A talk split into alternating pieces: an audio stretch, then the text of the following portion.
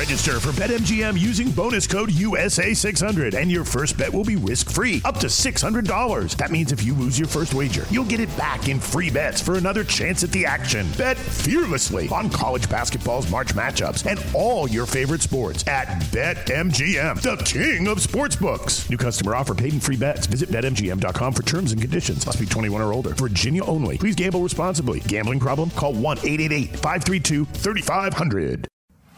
Habla español, amigo. Español, amigo. Damas y caballeros, están escuchando Hablemos MMA con Danny Segura. Muy buenas y bienvenidos al episodio 16 de Hablemos MMA. Mi nombre es Dani Segura, yo soy periodista de MMA Junkie USA Today Sports. También soy el conductor, el host de este programa. En esta edición 16 vamos a empezar con un resumen de lo que vimos en cuanto a eventos. Estuvimos viendo Bellator 251 el jueves y UFC Vegas 13 el sábado. Entonces vamos a estar analizando los resultados de esos eventos al principio del programa. Luego en la mitad del show vamos a estar hablando con el mexicano Brandon Moreno que pelea en UFC 255 contra Brandon Royval. Obviamente un contendiente de las 125 libras, un peleador que está ahí en la puerta del título. Entonces obviamente vamos a estar hablando de ese combate tan importante que tienen UFC 255 y encima de eso también sobre lo que ocurrió en cuanto al cambio de oponentes que hubo en la pelea de título en el evento estelar. Mucha gente pensaba que Brandon iba a estar peleando con el campeón Davison Figueredo y no Alex Pérez. Entonces eh, vamos a estar ahí hablando con Brandon sobre esa situación, su carrera y muchísimo más. Y para terminar, como ya saben, vamos a tenerles un resumen de las noticias de la semana y como siempre mi gente, hay muchísimo, muchísimo de qué hablar. Así que sin más espera, hablemos MMA. Esta semana hubo dos eventos, Bellator 251 y UFC Vegas 13. Entonces empecemos con los resultados de UFC y después pasamos a los de Bellator. UFC Vegas 13 se dio a cabo el sábado en UFC Apex en Las Vegas, Nevada. Una cartelera encabezada por una pelea de peso semicompleto entre Glover Teixeira y Thiago Santos, dos ex retadores de título. Una pelea muy muy buena, una pelea que en papel prometía bastante y una pelea que era muy importante o es muy importante para las 205 libras porque de ahí fácilmente puede seguir el siguiente retador al título. Ahora, vamos a ver si eso pasa o no en el futuro, pero pues obviamente es algo muy fácil que puede suceder teniendo en cuenta el calibre de estos dos peleadores y sus respectivas posiciones en la división. Ahora, excelente el evento estelar. Eh, me parecía un, evento estelar muy bueno y me parecía del calibre que estamos acostumbrados de ver en UFC, pero no puedo decir lo mismo em, respecto al resto de la cartelera. Me pareció que esta fue una de las carteleras más débiles que hemos visto en, estos últimos meses de la UFC. Y no quiero hablar más de, peleadores, obviamente todos los peleadores que compitieron esa noche tienen mucho talento, pero en cuanto a nombre, en cuanto a peleadores que, tienen bastante eh, reconocimiento y que están bien arriba en los rankings, de pronto esta cartelera no fue la más fuerte. Pero bueno, aún así nos dejó muy buenas peleas y muchos resultados de qué hablar. Así que empecemos con el evento estelar. Resulta que Glover Teixeira sigue siendo un contendiente al título, uno de los mejores peleadores de esa división. Así tenga 41 años de edad, ese hombre sigue siendo uno de los peleadores más peligrosos de esa categoría. Resulta que él le ganó a Thiago Santos vía sumisión mata León en el tercer round. Y una pelea que no fue fácil para nada de Glover Teixeira. Se le complicó en el primer round y en el tercero también. En el primer round, Thiago Santos puede conectar con unos golpes que lo pusieron al Glover Teixeira a patinar y la verdad que se vio muy mal. En algún momento yo pensé que de pronto Thiago Santos podía finalizar ese combate, pero Glover Teixeira siendo un muy buen veterano y teniendo un muy buen juego de lucha, puede cerrar la distancia y consigue un derribe y de ahí en adelante fue completamente dominante. Luego en el segundo round fue más o menos la misma historia en cuanto al desempeño de Glover Teixeira, un round donde tuvo todo el control, eh, amenazó a Thiago Santos varias veces en el suelo y lo puso en posiciones muy complicadas. Tan complicadas que casi finaliza esa pelea, ese combate en el segundo round, ahí faltando unos segundos, pero la campana sonó y Thiago Santos se salva. Ahora, el tercer round fue más o menos una réplica del primero. Thiago Santos conecta, manda la lona esta vez a Glover Teixeira. Glover Teixeira se vio muy tocado, se vio eh, muy afectado por esos golpes y yo pensé que de pronto iban a parar la pelea, pero aún así Glover Teixeira eh, puede esquivar ciertos golpes en el piso, puede esquivar ese ground and pound tan pesado que tiene Thiago Santos, cierra la distancia y puede conseguir un derribe y darle una reversa a esa situación, esa posición en la que se encontraban. Y de ahí en adelante el Glover Teixeira pues controló la pelea, tuvo buen ground and pound hasta que pudo meter ahí el rear naked choke, el mataleón, y conseguir la finalización en el tercer round. Un desempeño increíble de Glover Teixeira. Tengo que decir que él fácilmente en la historia de las 205 libras, es uno de los mejores peleadores que ha competido en esa categoría. Y sí, no ha podido ser campeón de UFC, pero solo el hecho de estar tanto tiempo en los élites como contendiente en esa edición por tantos años, eso dice muchísimo y habla muchísimo de qué tan buen es Glover Teixeira. Ese Glover Teixeira tiene un juego de piso muy muy avanzado y lo tiene muy pesado. El ground and pound es excelente, sus derribes eh, tienen muy buen tiempo y sabe eh, cómo terminar esos derribes y el juego en el suelo es excelente. Tiene unas sumisiones muy muy buenas, muy fuertes. Su defensa de Jiu-Jitsu es excelente y sus posiciones, cómo controla y no deja que su oponente pueda escaparse y, regresar ah, de vuelta y ponerse de pie es increíble. La verdad que esa habilidad que tiene el Glory Teixeira en el suelo es fácilmente una de las mejores que hemos visto en la historia de este deporte. Y bueno, eh, ahora Glover Teixeira con 41 años de edad, en mi opinión, facilito, es el contendiente número uno de esa categoría. Ahora tiene cinco victorias consecutivas, la última vez que perdió fue en el 2018 contra Corey Anderson. Y, bueno, le ganó a Thiago Santos ahorita eh, eh, el fin de semana le gana a Anthony Smith antes de ese combate. Para mí se merece una pelea de título. Yo sé que UFC quiere hacer Jan Blachowicz contra Israel Adesanya. Yo entiendo eso perfectamente y, lo sé. Sé que es una pelea grande, sé que es una pelea que es champ champ, ¿no? campeón contra campeón, de pronto más llamativa para los fans, especialmente los casuales. Pero para mí no deberían hacer ese combate. Jan Blachowicz acabó de ganar el título. Él no tiene por qué estar en super peleas con otros campeones cuando hay bastantes contendientes como Glover Teixeira esperando su turno en esa división. Uno hace una pelea de campeón contra campeón cuando ya no hay contendientes muy buenos en esa división. Y este no es el caso. Glover Teixeira fácilmente le puede ganar a Jan y ser campeón. Ahora, si los dos pelean, yo pondría mi plata en Jan Blachowicz. Pero no estaría confiado de que Jan fácilmente entra y noquea a Glover Teixeira. No pienso que eso sea así de fácil. Ahora, cualquier cosa puede pasar, pero también tengo en cuenta que Glover Teixeira facilito puede hacer lo que le hizo a Thiago Santos, aguanta ciertos golpes, derriba eh, el combate, derriba a su oponente, que sería pues Jan Blachowicz, y, finaliza en el suelo, así sea con ground and pound o sumisión. Glover Teixeira es así de bueno, es un peleador que es una amenaza al título, y esa es la pelea que UFC tiene que hacer.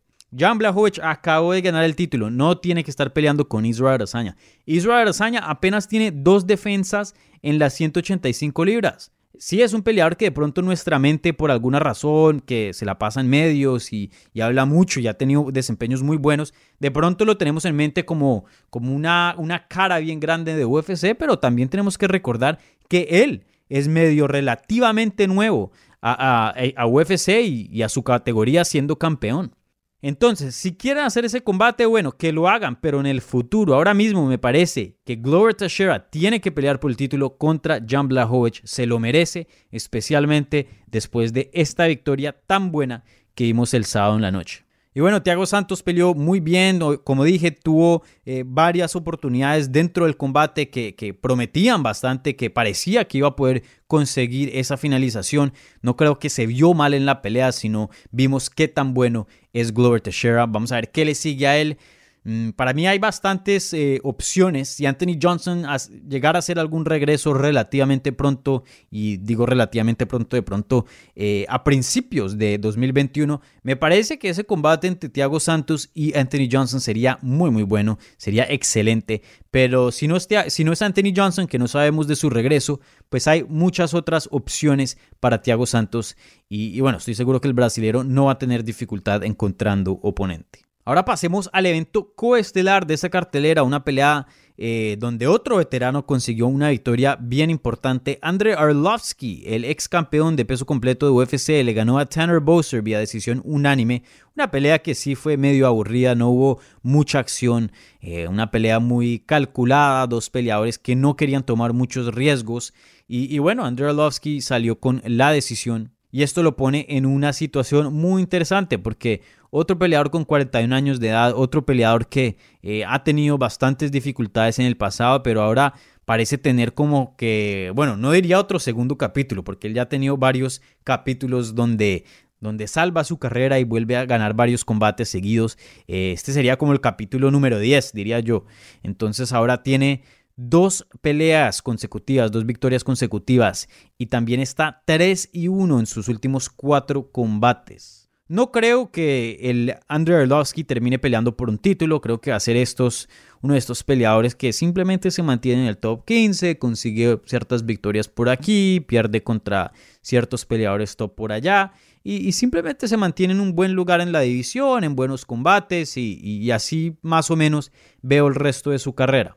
La verdad no tengo una opinión así bien fuerte con quién debería pelear Andrei Arlovsky para su siguiente combate. Simplemente, o sea, cualquier pelea yo creo que le sirve. De pronto, no sé, Augusto Sakai o, o alguien así afuerita del top 15, un Marcin Tibura o un Ivanov, no sé.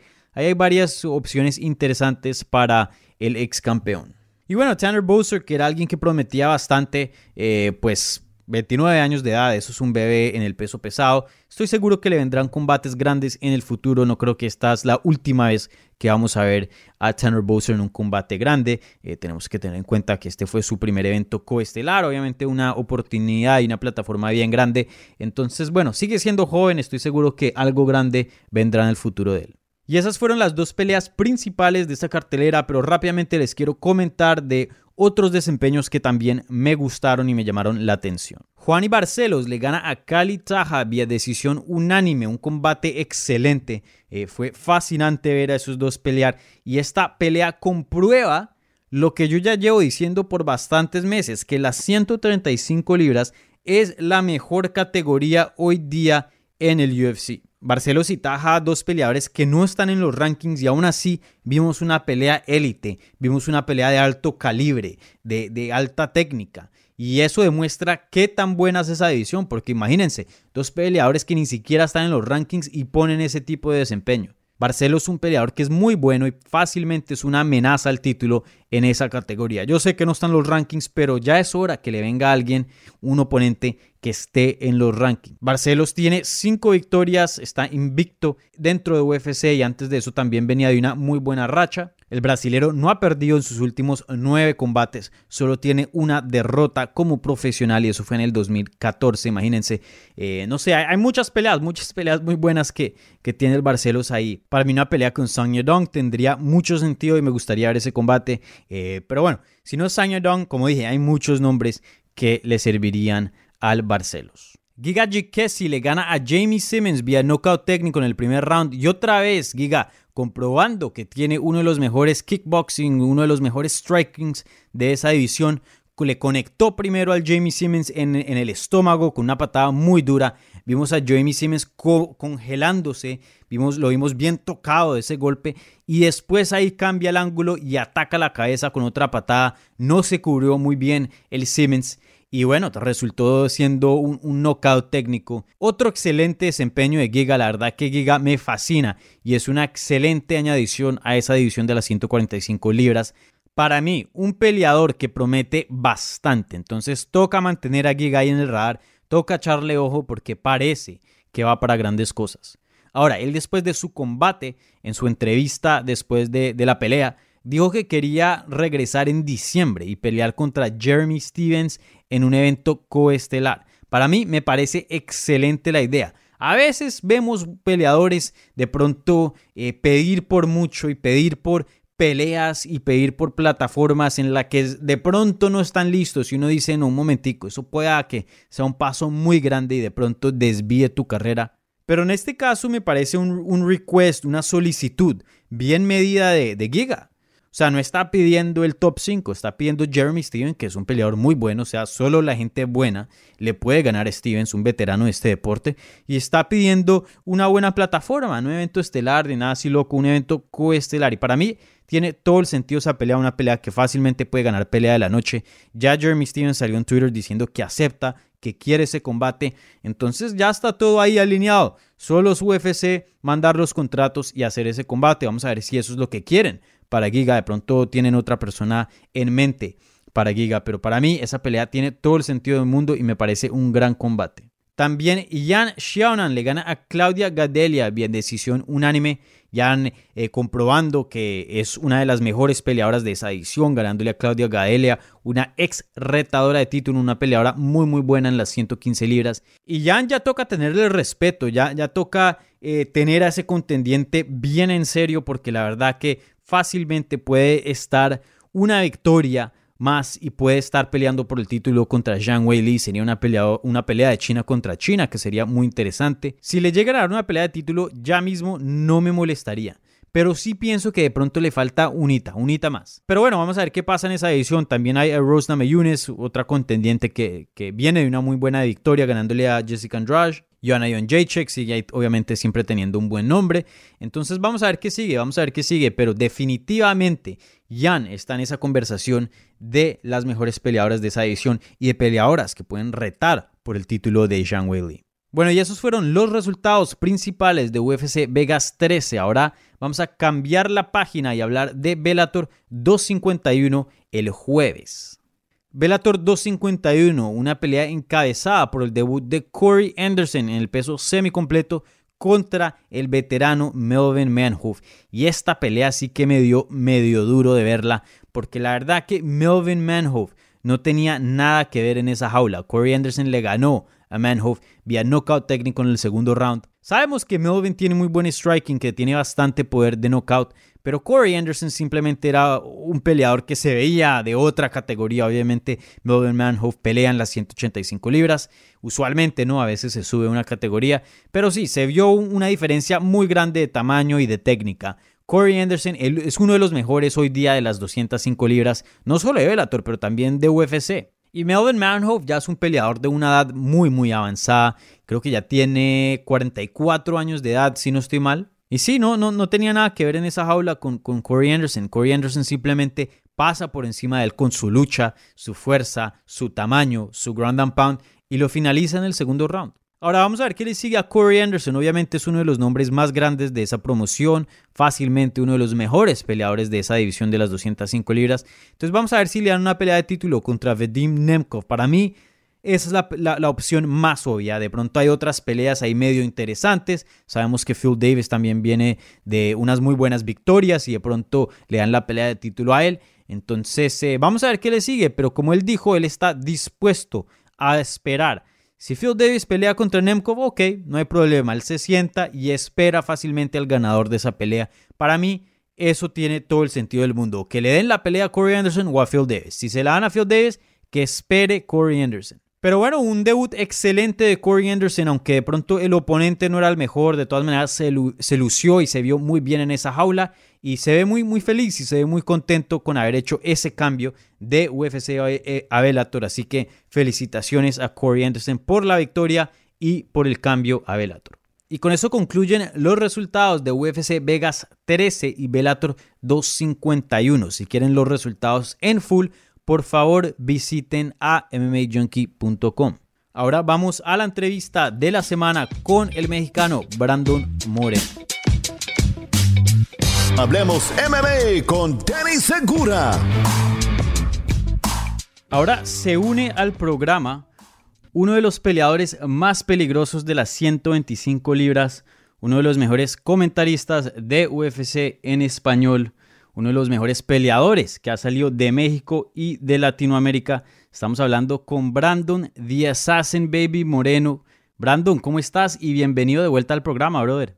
Hey, Dani, muchas gracias, que dijo Qué bonita presentación. Hasta me llegó, me llegó al corazón. Claro. Muchas gracias por el espacio de nuevo. No, no, no, tú siempre eres bienvenido aquí en el programa y obviamente eh, siempre te mereces una buena introducción. Entonces, siempre eh, pongo ahí el, empeño en, darte una buena presentación aquí al programa y a los seguidores de Hablemos MMA.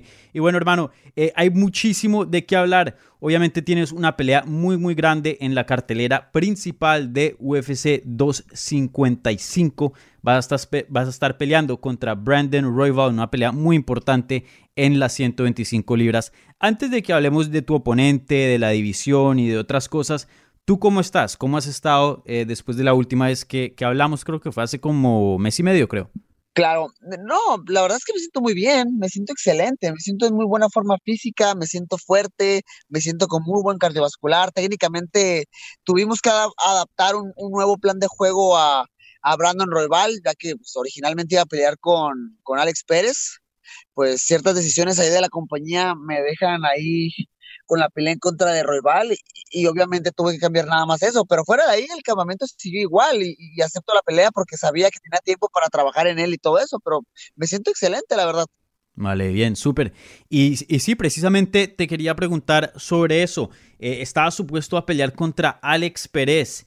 Y, bueno, em, en la pelea estelar de esa cartelera estaba supuesto a pelear Davidson Figueroa defendiendo su título contra Cody Garbrandt. Cody Garbrandt sufre una lesión, queda fuera del combate. Ya habíamos hablado en el programa que tú ibas a ser em, como el, el, replacement, el oponente ahí stand-by por si cualquier cosa pasaba en esa pelea de título. Y en vez de que te llamaran a ti, llamaron a Alex Pérez y pues eso tuvo bastante controversia en internet, en los medios, con los fans, porque muchas personas pensaron no solo que tú deberías ser el reemplazo, para esa pelea, pero antes de eso mucha gente pensaba que tú, el que, tú eras el que deberías estar retando a Davison. Eh, no Cody Garber. Entonces, em, cuéntanos, eh, ¿qué, pasó ahí y cómo fueron esas decisiones de, la compañía? Hermano, eh, la verdad es que no sé. al principio creo que ya lo habíamos platicado, lo de Cody Garbrandt, y, creo que de alguna manera era, era asimilable porque él era el, tipo con el nombre y el ex campeón y el tipo que a lo mejor le podía vender más, más pagos por evento a la UFC, ¿no? Entonces, por ese lado se, entendía. Pero ya con Alex Pérez, no, no, no, no tengo todavía, hasta este momento no tengo una explicación lógica a, la decisión de, de, la UFC por, por hacer ese combate. Híjole, no te lo voy a negar, en ese momento estaba muy enojado y estaba triste y muchos medios me hablaron y preferí ni siquiera hablar porque, porque en serio estaba enojado, no iba a decir nada bueno, o sea, mi mamá me decía que cuando estás enojado, si, estás enojado y no tienes nada, nada bueno que decir, ni hables. Y, así lo hice y me quedé callado y, un ratito, ¿no? Ahorita estoy mucho más calmado, estoy mucho más tranquilo, pero, o sea, UFC habló conmigo en ese entonces con lo de Corey Garbrandt y me prometió que yo era el reemplazo. Y después de que pasa esto, hablo de nuevo con la UFC y, obviamente no, no quiero hacer mucho énfasis en eso. Hasta quiero mantenerme eh, leal un poquito a la, a la compañía y, no, no hablar más de los tratos que, con los que hago con ellos, pero realmente la explicación que ellos me dieron no, no tiene ningún sentido, no, no, no tiene ninguna lógica, la verdad, o sea, a, la vista de mi equipo, a la vista de mi manager, a la vista mía, no hay una lógica, así que, no sé, decidí que me podía quedar ahí sentado y enojado o regresar al duelo y, tener esta pelea dura contra Royval. Y, y, la verdad es que me siento en excelente forma física, me siento listo y creo que era el momento adecuado para tomar este tipo de riesgos. Sí, definitivamente. Y, sí, sabemos que tú eres un peleador que siempre estás dispuesto a, estar ahí para la compañía y peleas con quien sea, cuando sea, cuando te necesiten. Eh, yo me acuerdo hace, hace varios años que te, entrevistaba eh, para artículos y, me comentabas que siempre querías como un break, pero aún así la compañía quería que pelearas así y tú eh, le hacías el favor y, entrabas a, a, los combates. pero ¿Cómo, ¿Cómo, fue esa decisión? Y, no, no, te, no, te, quiero poner en una posición donde em, sientas que estás hablando mal de la compañía ni nada de eso. Entonces, si no te sientes cómodo contestando la pregunta, tranquilo. Pero pues, eh, más o menos, ¿cuál fue la razón que, que, te dijo UFC por qué pusieron a Alex Pérez en esa posición y no a ti? Mira, sin, sin hacer, sin ser tan específico, básicamente UFC eh, dijo que checaron las opciones y que las situaciones de ambos peleadores y que creían que Alex Pérez era la, al final del día, que Alex Pérez era la, elección correcta para tomar la pelea. Eh, y ya de ahí, pues me dan las explicaciones del por qué, ¿no? O sea, que Alex Pérez ha estado muy activo, que Alex Pérez ha estado ha estado al pendiente y que ha tomado las peleas que le han ofrecido. Y la verdad es que, híjole, no lo sé, no sé, hermanos. Digo, ya de ahí, ya de ahí lo que te seguiría diciendo ya sería ya revelar un poquito de más secretos, pero digo, yo no, yo no he rechazado eh, peleas que tengan sentido, la verdad. Por ahí me ofrecieron una pelea en, junio y, yo, híjole, yo venía de pelear cuatro meses, cuatro veces, perdón, en un lapso de un año. O sea, si no era la pelea de campeonato, yo no quería arriesgar mi puesto por nada, ¿sí me entiendes? Por ahí me ofrecieron una pelea para Julio y le dije, ¿sabes qué? Pues no, o sea, ese nombre no tiene un sentido para mí, la rechacé. Y por ahí dice que, que eso me hubiera afianzado más. Entonces, básicamente es eso, más, básicamente esas fueron las explicaciones que me dieron, pero o sea, no, no hay una lógica en lo que me están diciendo. Claro, sí, no, definitivamente estoy de acuerdo contigo. Eh, como decías, no solo para la promoción, yo creo que eh, en cuanto a la división y, en cuanto a fama, porque sabemos que eso eh, atrae mucho y, abre muchas oportunidades para los peleadores, pues tú eres un peleador que tiene mucho más reconocimiento que, que Alex Pérez, en redes tienes un seguimiento mucho más grande que él y pues me parece a mí, ¿no? Mi opinión que he estado viendo este deporte y cubriendo este deporte por muchos años, yo respeto mucho a Alex Pérez y, me encanta mucho el estilo de él, pero y su equipo también lo respeto muchísimo, pero me parece, y yo creo que mucha gente está de acuerdo, que tú em, estás en una posición más alta en cuanto a, ser contendiente en esa división, entonces ese resultado pues confunde un poquito, ¿no? De, cómo terminaron las cosas, pero... Em, en cuanto a, la otra parte de las conversaciones, ¿te aseguraron o te dijeron más o menos algo que si llegas a ganar este combate, tú vas a ser el siguiente? Porque, em, o sea, Alex Pérez, bueno, ha hecho su trayectoria, pero ya después de Alex Pérez, yo creo que tú eres el único en esa división que, está en posición para pelear por un título. Claro, hermano, es que mira, o sea, la vez pasada me dijeron lo mismo, me dijeron, gánale Alex Pérez y tú eres el siguiente al título, pero ya vimos lo que pasó, entonces esta vez me volvieron a decir exactamente lo mismo, gánale a Brandon Royal y tú eres el siguiente al título, pero sabemos que ahí está todavía el fantasmita de Cory Garbrandt, que puede regresar de la lesión y que ya está diciendo, ya de hecho ya él, cuando recién él se lesiona, dice que pues va a sanar su lesión y que va a regresar y que va, a pelear por el título.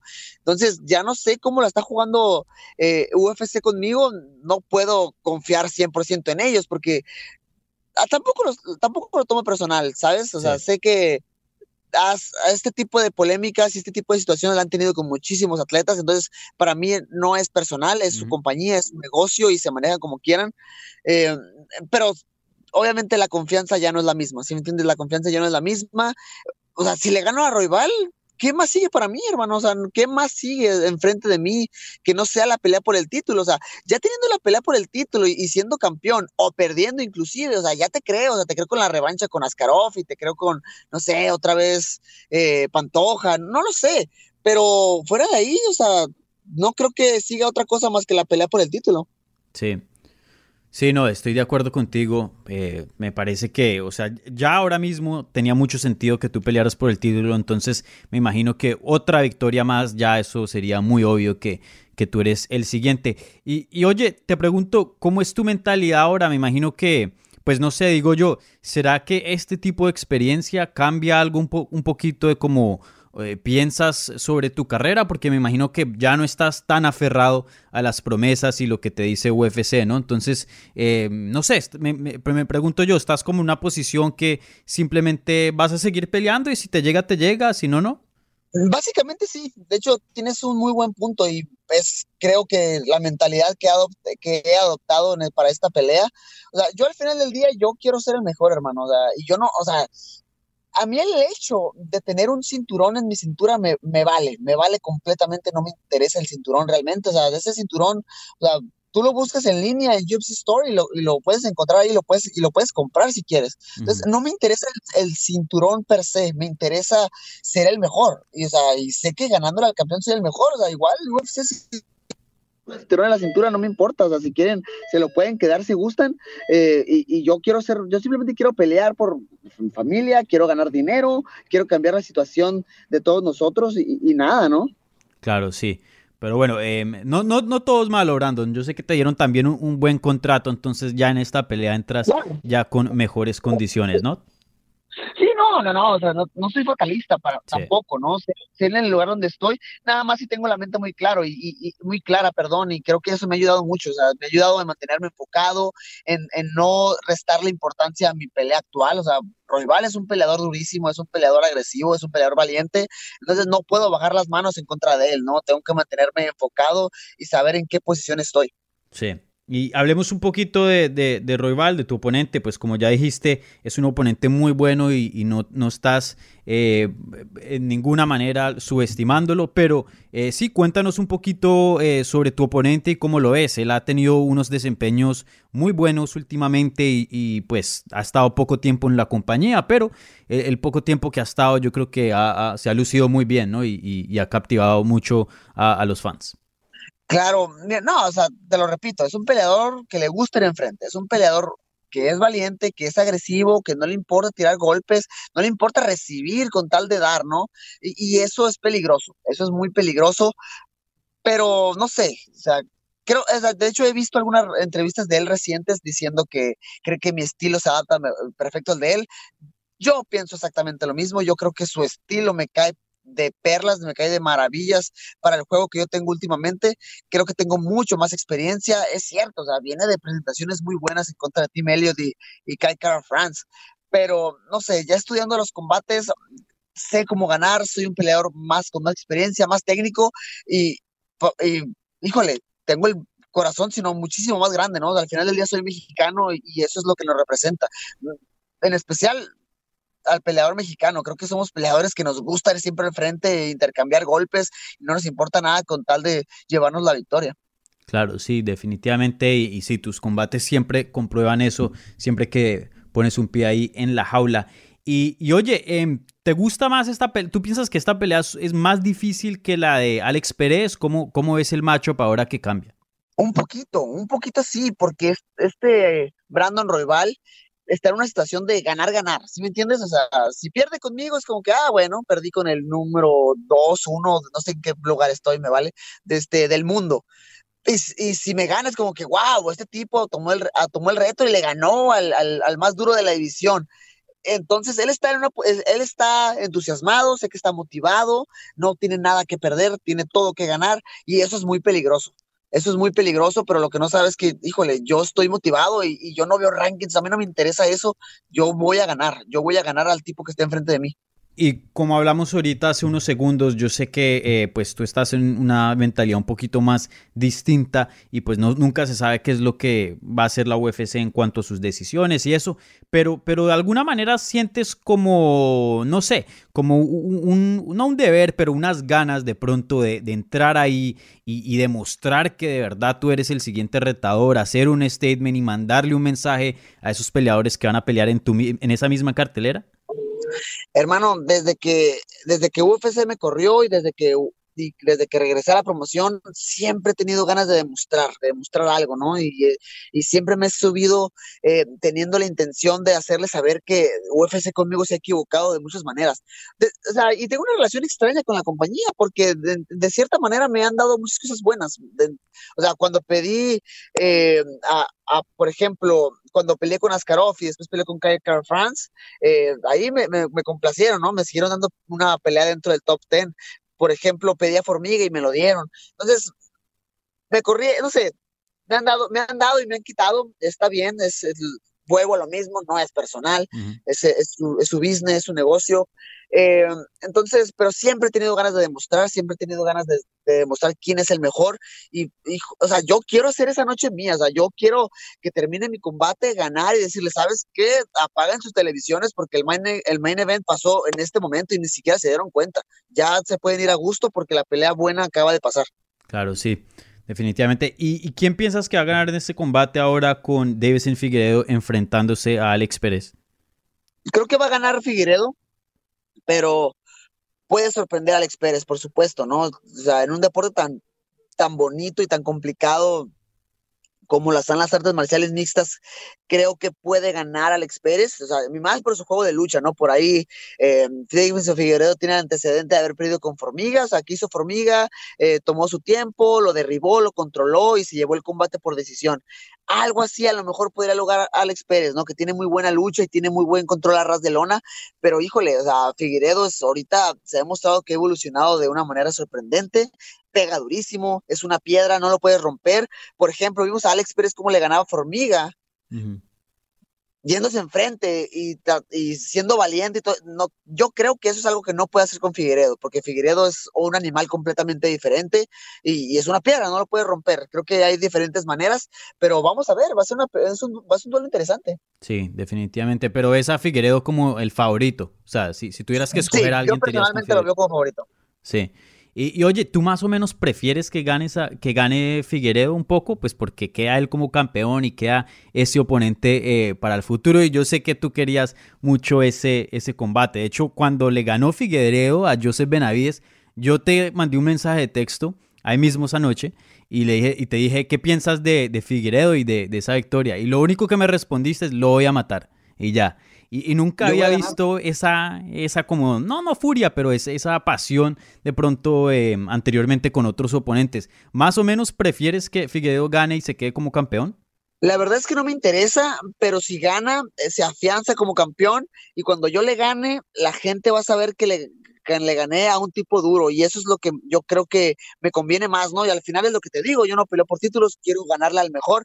Te digo, si Figueredo gana, la gente va a saber que le gané al verdadero campeón de la división de las 125 libras y yo voy a ser el primer mexicano 100% en ser el campeón de la UFC y eso es eso es mi objetivo claro en este momento en mi mente. Oye, y pasando a, otros temas, vi que empezaste un canal de YouTube, ¿cierto? Claro, sí, tengo poquito, no tengo mucho, que un mes, mes y una semana más o menos, pero sí, ahí estamos. ¿Y qué tal la vida de YouTuber? ¿Sí te gusta? Hey, realmente no, no, no, cambia nada, ¿eh? O sea, es una técnica que subo la semana, a la gente le gusta, a la gente comenta, y más que nada, ya, ya, tenía lo que iba del año en, querer hacerlo, simplemente que siempre es el, el, no, sabes que a lo mejor no le gusta a la gente, a lo mejor ni lo ve nadie, bla, bla, bla, y te empieza a hacer esas ideas en la cabeza, pero simplemente me decidí y, y empecé, y tengo un amigo aquí que me ayuda con la edición aquí en Tijuana, y personalmente creo que los videos están suaves, están, están chidos y, se escuchan bien, tienen buen audio, tienen buena, eh, buena imagen y, y, sobre todo mi meta principal en el canal es que el público latino tenga tutoriales completamente en español que estudiar. O sea, tú es lo que yo lo que yo decía, no sé si los, los sigas o no, espero que sí. Sí, sí, no, ahí lo, he estado viendo, sí. Eh, ya, ya me siento más confiado, ya el que se meta conmigo ya está. Pero esa es la meta. Esa es la meta principal, Dani. Entonces te digo, lo que yo les decía es que, hey, tú le pones eh, double leg en, en, YouTube y te van a salir un montón, un montón de tutoriales, ¿no? Pero todos van a ser en inglés, con eh, entrenadores en inglés o en portugués, y a lo mejor no tenemos tantos en español y de buena calidad y, y que se pueden entender. Y, creo que estoy explicando bien las técnicas, creo que son técnicas básicas que aquí en el, deporte, aquí en México, son necesarias, ¿no? Porque somos un deporte en desarrollo todavía, vamos muy bien, pero una ayuda extra no está de más. Entonces ahí está el canal de Assassin Baby, estoy subiendo videos por lo general todos los miércoles, eh, es un video de las semanas, nada, suscríbanse, bla, bla, bla, y nada, es todo. Sí, no, se los recomiendo para los que están escuchando el programa, eh, muy buenos y también ven otros peleadores de, de UFC ahí como el Teco Quiñones y, y otros, así que eh, muy buenos esos videos, así que se los recomiendo bastante. Y, y oye, em, ¿has pensado de pronto hacer algún otro tipo de contenido en, en a la técnica. Obviamente sabemos de tu trabajo como analista en UFC español, entonces sabemos que también tienes una, una mente muy hábil no solo para la técnica, sino también para, pues, en cuanto el, el deporte y, y esas cosas. La verdad es que sí, te digo, ahorita como el canal básicamente lo inicié durante mi campamento de entrenamiento, ahorita me estoy enfocando en técnica solamente, pero a lo mejor ya que pase la pelea, sí, no sé, a lo mejor entre, entrevistas con peleadores, eh, sí, analizar combates, dar pronósticos, no sé, algo así se me ocurre y, sí lo había pensado, nada más ahorita como estoy en el campamento y a veces estoy muy cansado, digo, ¿sabes qué?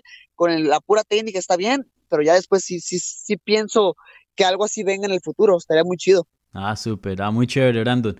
Vale, brother, pues te deseo toda la suerte del mundo en UFC 255. Yo sé que de pronto eh, no te dieron la pelea que, quieres, pero como te dije, de todas maneras estás peleando contra alguien muy bueno, estás en el main card de un pay-per-view.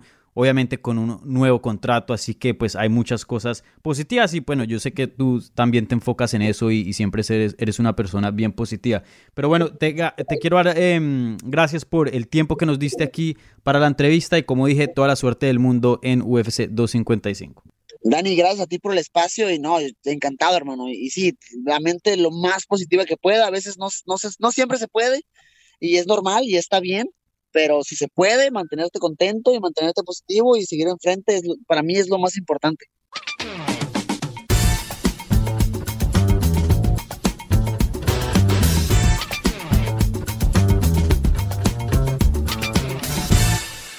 Noticias. Empezamos hablando de la mexicana Irene Aldana.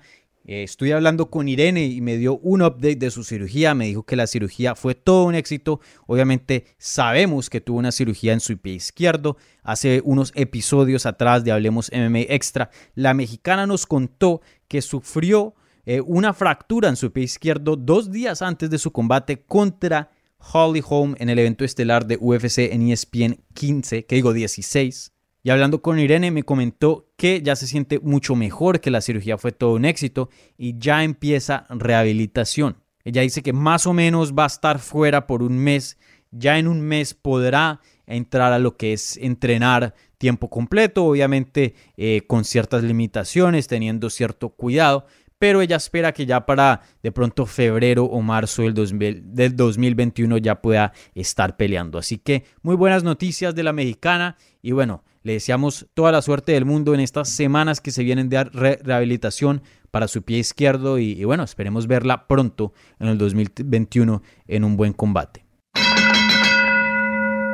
Esta otra noticia es excelente para Chile. Resulta que Ignacio Bajamondes tuvo una excelente victoria en Dana White Contender Series 34 el miércoles pasado y tuvo un knockout increíble, un knockout que dejó a mucha gente abierta, el chileno ganó un contrato de UFC con ese desempeño tan bueno que tuvo la semana pasada. Y bueno, ahora es un peleador de UFC y ahora es el segundo peleador chileno en entrar a UFC. Obviamente, Diego Rivas hace unos años atrás se convirtió en el primer peleador chileno en entrar a UFC.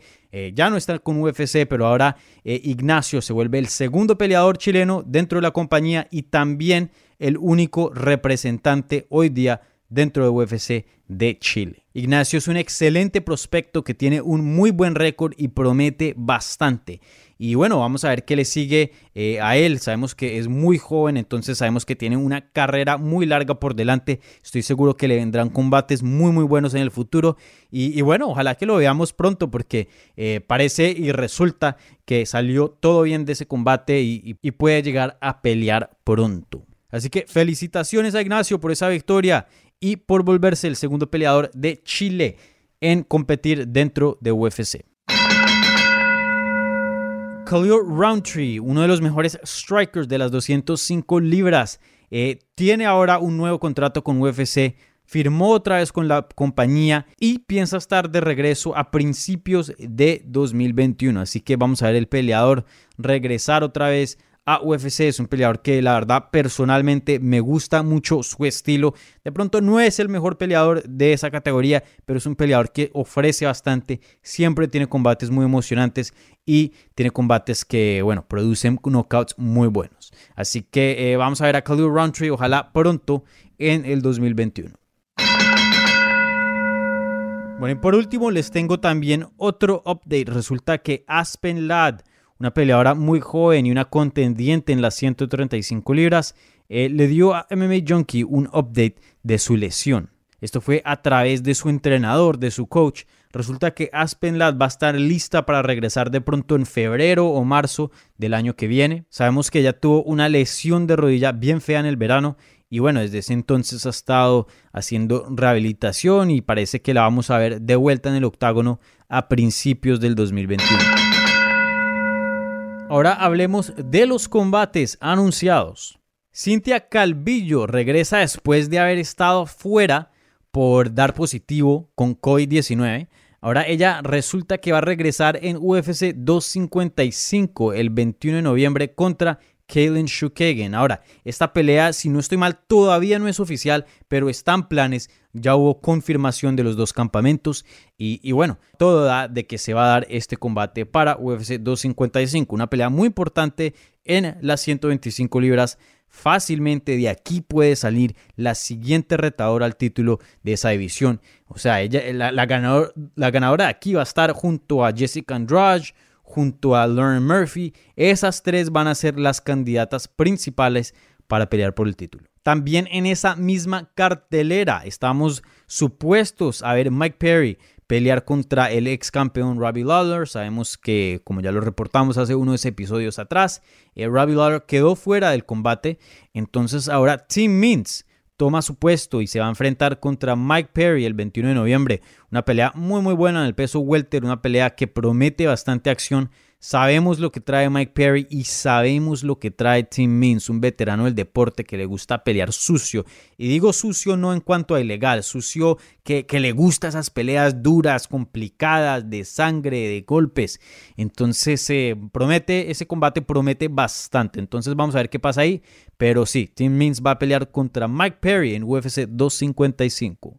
Y ahora pasando la página para diciembre, Steven Thompson va a pelear contra Geoff Neal en UFC en ESPN más 44. Como dije, esa pelea es para el 19 de diciembre y, bueno, una pelea que promete bastante, dos strikers de alto nivel, Steven Wonderboy Thompson con ese estilo de karate, Geoff de pronto con un estilo más eh, tradicional, pero muy explosivo, bastante poder de knockout.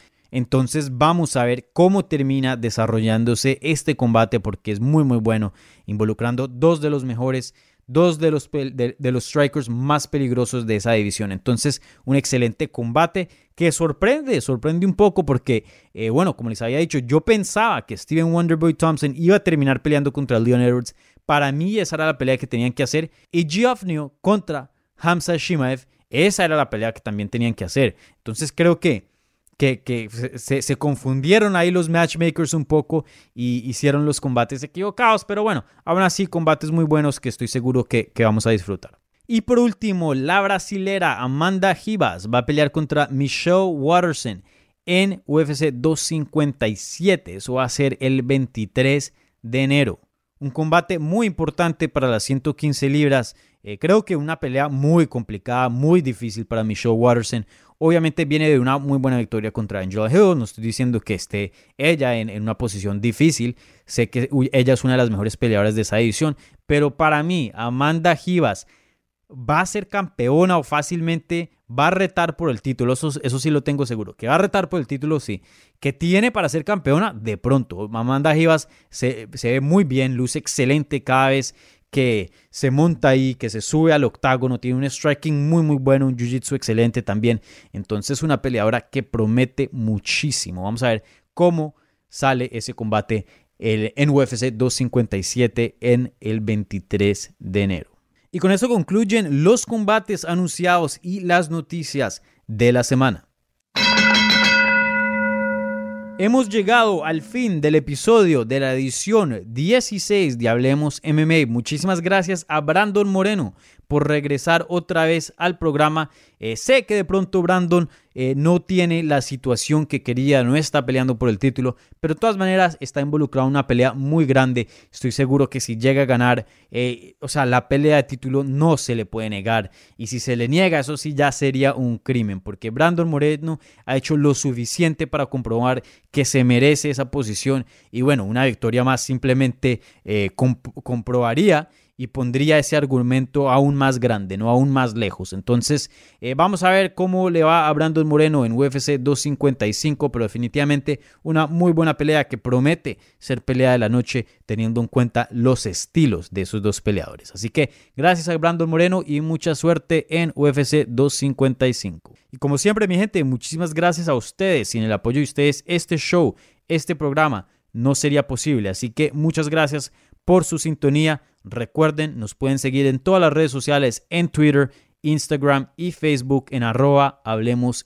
También me pueden seguir a mí en esas mismas plataformas en arroba Dani Segura TV. No se les olvide también, suscríbanse donde sea que estén escuchando este programa. Estamos en todas las plataformas, mi gente. Y por último, compártanlo en redes sociales, en Twitter, en Instagram. Ahí le vamos a estar haciendo el share en las stories de Instagram, ahí el retweet en, en Twitter. Y bueno, al ustedes decirles a sus amigos y a sus seguidores sobre este programa, vamos a seguir creciendo y poder hacer cosas más bacanas en el futuro. Así que eh, muchísimas gracias otra vez por su sintonía. Ahora, antes de irme, les quiero decir que esta semana voy a estar hablando con Mario Delgado. Él es, eh, por mucho tiempo, fue comentarista de UFC en español, ahora trabaja para Fox Sports. Es una cinta negra en el Jiu-Jitsu, una persona que tiene mucho conocimiento y está muy involucrado con eh, mucho talento latino de UFC. Obviamente Henry Cejudo, Jair Rodríguez y la lista es muy, muy larga. Así que vamos a estar hablando con él en una edición extra de Hablemos MMA el miércoles, ¿ok? Así que estén atentos ahí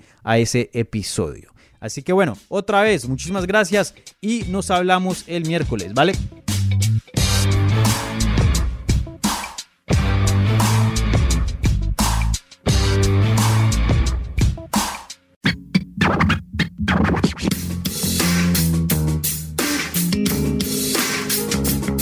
Gracias por escuchar Hablemos MMA. Si les gustó el show, los invitamos a que se suscriban en su plataforma favorita de podcast para recibir episodios semanales. También déjanos tu review o cualquier comentario.